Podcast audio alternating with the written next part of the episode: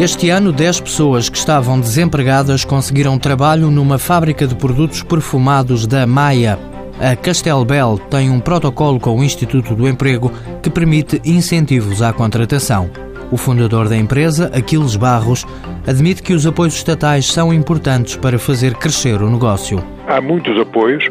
Nos primeiros anos de emprego, o Instituto de Emprego apoia bastante e, portanto, é uma forma de nos incentivar a contratar pessoas. Eu diria, se não fosse o Instituto de Emprego, se calhar não teríamos contratado tantas pessoas como aquelas que contratamos. No espaço de 15 anos, a Castelbel passou de 6 funcionários para 150. Ao longo de todos estes anos, pessoas quer pelo Fundo de Emprego, quer sem ser pelo Fundo de Desemprego, nós até agora praticamente nunca ninguém se foi embora por vontade própria.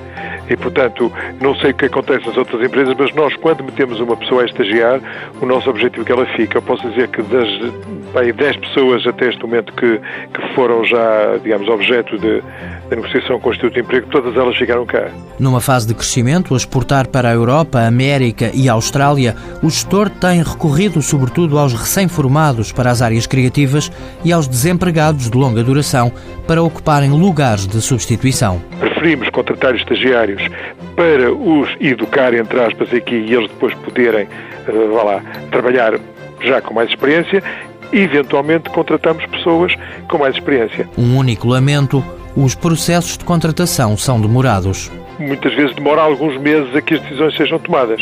E, portanto, muitas vezes uma pessoa quer que a decisão seja rápida e poderá demorar alguns meses. Mas mesmo assim, nós temos conseguido que ao fim de dois, três, quatro meses ter os processos resolvidos, o que acaba por ser um tempo relativamente curto. A Castelbel fabrica produtos perfumados para a casa, sabonetes, velas, papéis perfumados e cremes de corpo.